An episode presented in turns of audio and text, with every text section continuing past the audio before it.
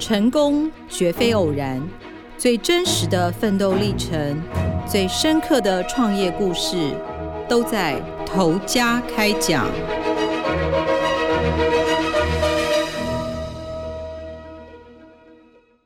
各位听众朋友，大家好，欢迎收听由静好听与静周刊共同制作播出的《头家开讲》，我是静周刊财经人物组记者谢君怡。不知道女性听众们都是怎么挑选内衣的？现在买内衣的选择其实有很多，像是专柜、连锁店、网路，那还有少部分的人可能会去菜市场。今天我们故事的主角呢，她是从网路起家，后来开实体店面的内衣专卖店，叫美姬阿姨。那因为他们的店其实就在捷运东门站附近，有些人可能在网络上会看见艺人啊，或是网红会说：“哎，东门站的阿姨。”说的其实就是美姬阿姨的老板陈美景。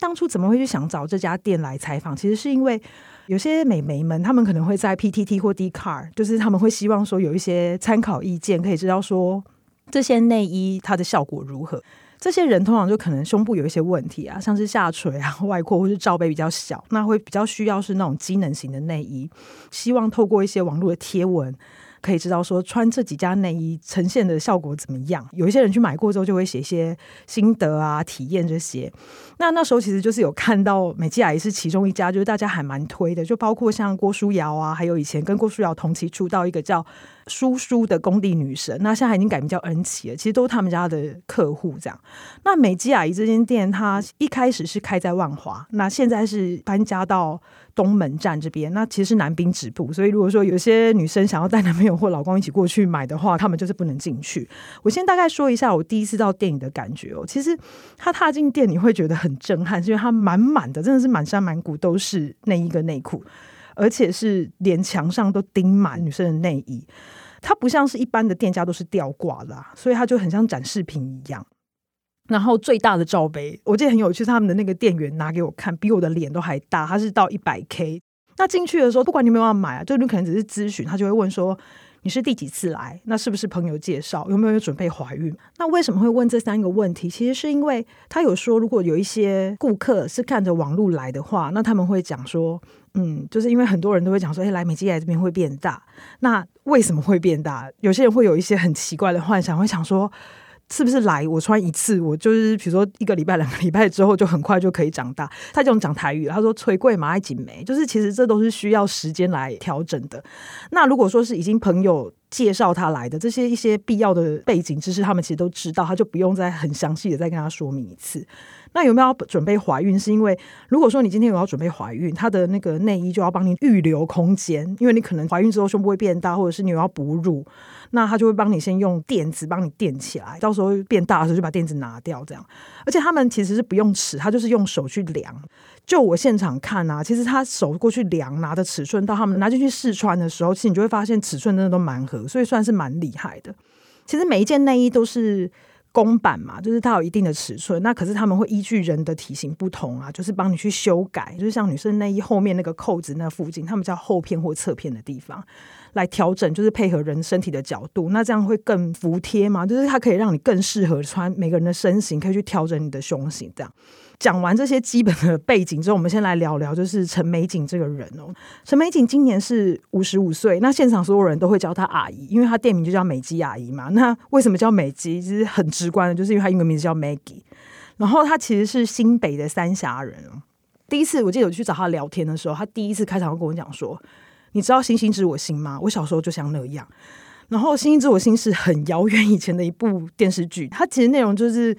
小孩子后来爸妈都要过世了，所以他们就是被分送、被寄养给很多人。陈美景她那时候就有一点点像这状况。她九岁的时候，爸爸妈妈就车祸双亡，然后她有一个姐姐、一个哥哥跟一个弟弟嘛。那姐姐比较大，就在那个时候就已经出去工作赚钱，其他三个孩子就是分给三个不同的亲戚照顾。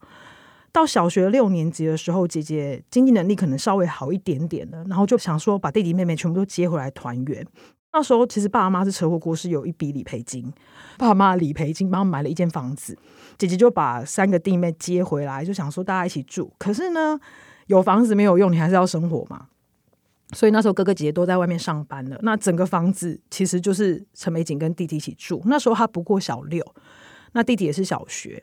这样的情况下，能够当家做主的，其实就陈美景嘛，因为哥哥姐姐都住外面。那时候邻居啊，比如说呃要拜拜要干嘛，陈美琴那时候就是会去模仿大人，比如中原普渡隔壁拜拜，他也跟着拜。那没什么钱，反正就他就说那就拜少一点啊。那姐姐拿钱回来，那因为父母都不在嘛，还是会有一些社福机构会资助他们。但因为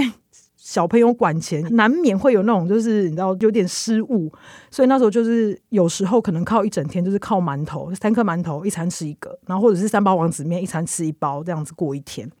那放学回家之后，他还是会做一些家庭代工。他说一天赚六十块，为什么那么拼命的想赚钱？因为弟弟那时候也很懂事啊，虽然比他更小，他会去捡废铁回来卖。不管怎样，就是如果做加工，弟弟可以不用捡这些废铁，因为自己小朋友出去也是很危险呐。那对家里不无小补，家里的长辈、邻居那些也是有帮忙。但他有提到，因为他们其实住的那个地方是山上，所以其实大家都没有那么好过。亲人来帮忙，可能就是哎带一点点米啊，一点点菜。陈美景她有提到说，她其实很感谢这些当时帮助过她的人，但是后来一些像社福机构啊，或者是一些邻里之间的帮忙，其实后来有在她心中造成一点压力。陈美琴那时候她说她去买菜，可能一列的人都在那边要结账的时候，她今天可能买了一把，比如说菠菜好了，就那一把菠菜可能五块钱，但是那个。老板就会突然间说：“哎，这个葱也给你送你，然后那个蒜也送你，然后那个韭菜也送你，这样，然后就可能付了五块钱，拿了几十块的菜。那旁边有人比较不知道，就会讲说啊，他买怎么那么便宜？摊贩就会讲说，这个那就可怜的呢，不白不不。然后你知道听久的时候，你就会觉得好像旁边所有人都在看他那种感觉，其实很感激，但是最后就会变成一种压力。所以他后来就很不喜欢，就是再去市场买菜或什么的，然后。”也因为真的就是太穷了嘛，他就一直很想要长大脱贫。十六岁的时候，他就决定我要跟我姐姐一样出去外面工作，留了纸条，其实意思意思，因为姐姐也是久久回一次家嘛，就留一张纸条说我要去上班赚钱这样。那弟弟其实那时候也已经去做学徒了，所以那个房子后来其实是空，就是他没有抛下弟弟不管了，但他就是留个纸条，就决定出去工作。然后他就从三峡跑到三重。到一个眼镜工厂去做焊接，就是我们眼镜有一些接的地方，他去做焊接的女工。那因为像刚刚讲，他有做手工啊，这些就是其实还有很多奇奇怪怪的小打工。然后就为了生存，你可以感觉说他的那个手脚啊是很利落的，就不管做什么其实都很快。那所以后来他原本是做焊接的那种小女工，就是在比如说五点之前做完多少的量，那如果你做完那个量，你是可以很快的下班的。他每天都做到两点，事情就做完。他快到就是那个旁边的主管就想说这样好像不太行，因为你那么早下班，旁边的人会觉得啊为什么你那么快这样？后来就反正帮他转了另外一个部门，然后那个部门就不用做手工，但就是有点像是用眼睛在看品管的那种部门，那薪水比较多，比较轻松。就他在那一间公司其实做的还不错，所以赚的钱也比较多啊，然后。觉得说，哎，这间公司很好，就蛮安稳的，想要做下去。结果没想到四年后公司就经营不善，就倒了。那瞬间就没有工作了嘛。可是他真的是算蛮幸运的啦，就是他后来就是在那失业的短短几天，还在很焦虑说我要找什么工作的时候，就在西门町走在路上就遇到以前的同事，然后那个人比较早离开，然后他就去当了柜姐。那那时候刚好因为那个女生隔几天刚好有事情，那要站柜不能空嘛，他就要想说，那我找一个代班的人来好了。然后他想说，反正也没工作，去代班去带一天，这样就一去没卖过衣服，什么都没有啊，就是也不知道怎么做。就那一天，比如说七点五十的时候，那个百货公司要打烊了，他到七点十分都还没有开市，这样就他在想说怎么办？怎么办？在很慌的时候，就突然间来了两个女生，其中一个就跟他讲说：“哎，后面那个失恋了，你帮他配衣服啊，反正你配多少，他就是都买这样子，就不到一小时内卖四十六套。”他自己讲说，他真的是遇到贵人啊，就是很莫名其妙的情况之下，哎，四十六套其实蛮可怕的嘛，然后瞬间就一炮而红啊，那一炮而红之后，就变成一个正式的店员。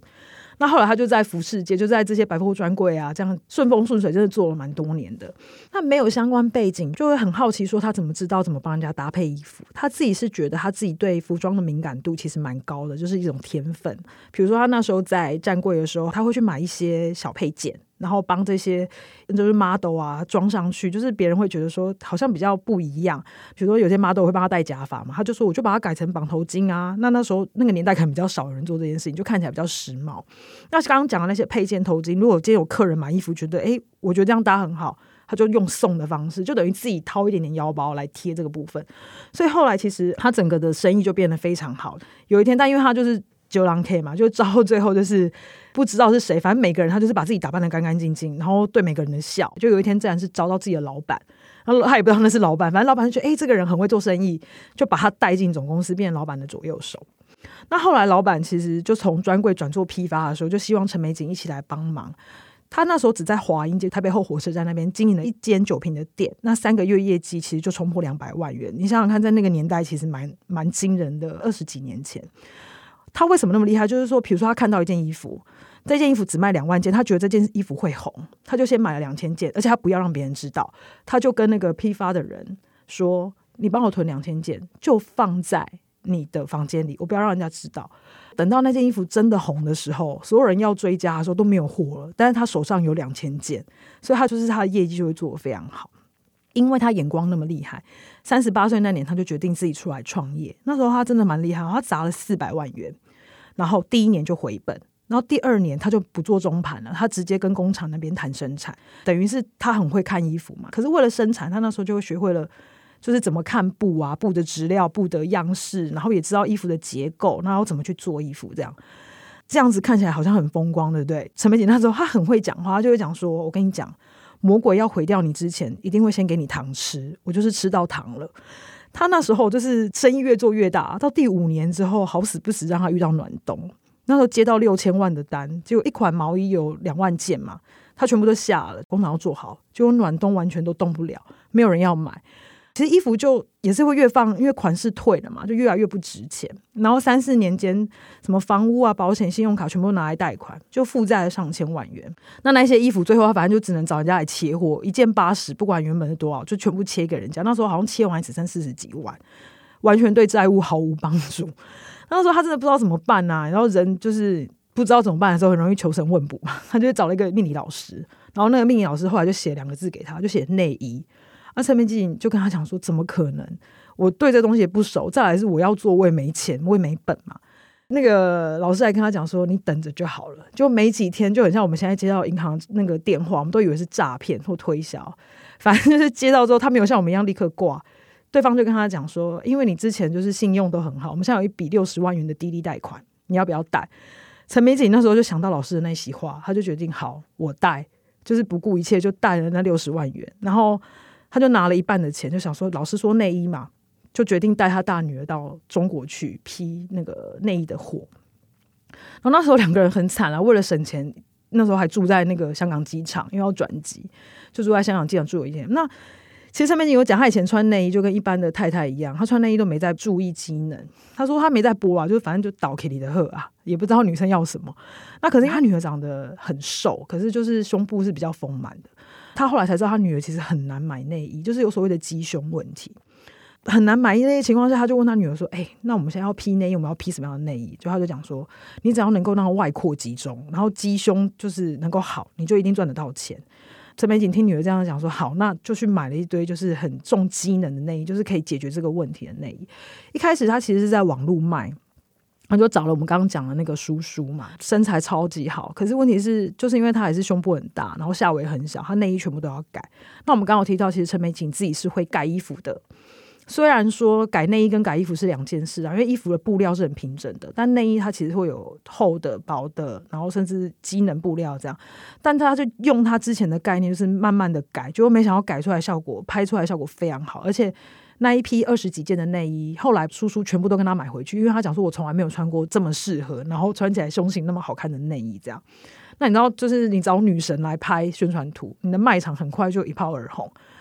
红了之后，你还是要经营嘛？那经营之后，其实那时候陈美景就为了要还那个钱，他就住在那工作室，大概有四五年的时间。然后每天那时候网拍嘛，就晚上十一点就开始问问雨答，然后就是请一般的网友来留下他们的身高体重啊，然后你上围减下围的数字。然后就开始回复，回复大概到五点，大概可以回复四十个人。然后隔天早上你就看到，哎，他们开始下订单了，他就开始改，开始弄，一直这样轮回轮回。他改到那时候多夸张，他都几乎没在吃饭，会忘记吃饭，是饿到没办法的时候，他才会出去觅食。那时候，比如像中秋节，他也不知道，就是因为他那个店留下一点点门缝的时候，然后就是邻居就想啊，怎么人都没有出来，就放了一盘烤肉从底下塞进去，然后他闻到烤肉味道，才想说，哎。好像有点饿了，然后开门去拿，发觉哦，原来中秋节这样。就是那一段时间，其实他比之前卖服饰的时候更累。他后来发现大家上网啊，问与答公开嘛，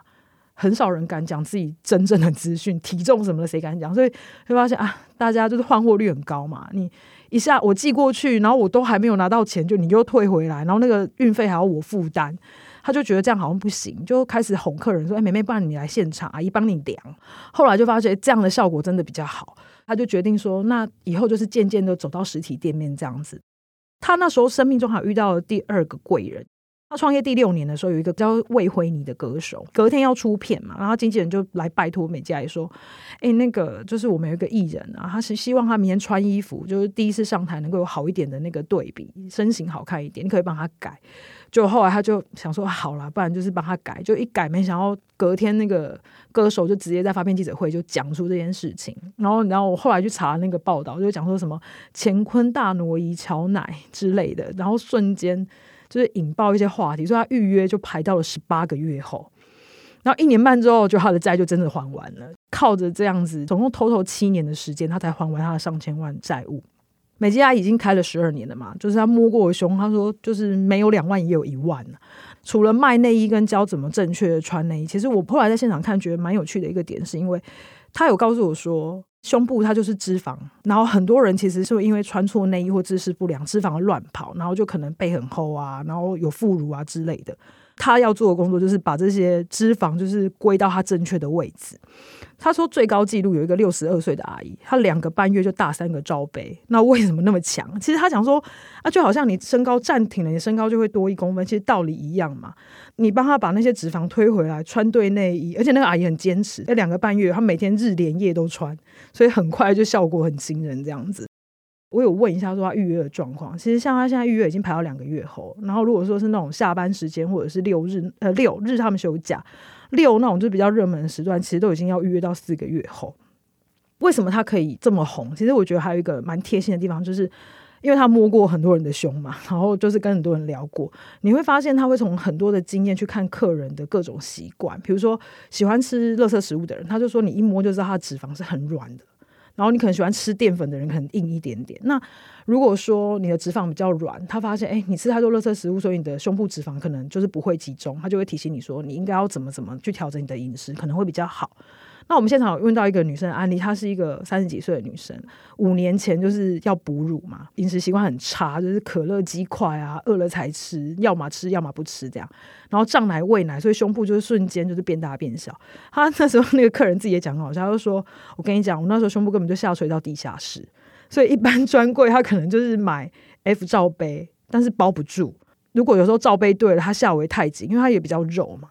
然后就是会勒出就是四个胸部这样子。后来朋友介绍他这里的时候，他就说：“哎，美嘉怡的内衣其实比较大件，因为它就是重机能型，它会整个包覆住胸部，所以他就是穿上去，然后阿姨的手一拨就有勾有形状了。然后他又提醒他说要戒掉他垃圾食物，所以他后来就是胸部的型有回来。”嗯，他就是穿一百 K，所以我那时候觉得哇，好惊人哦！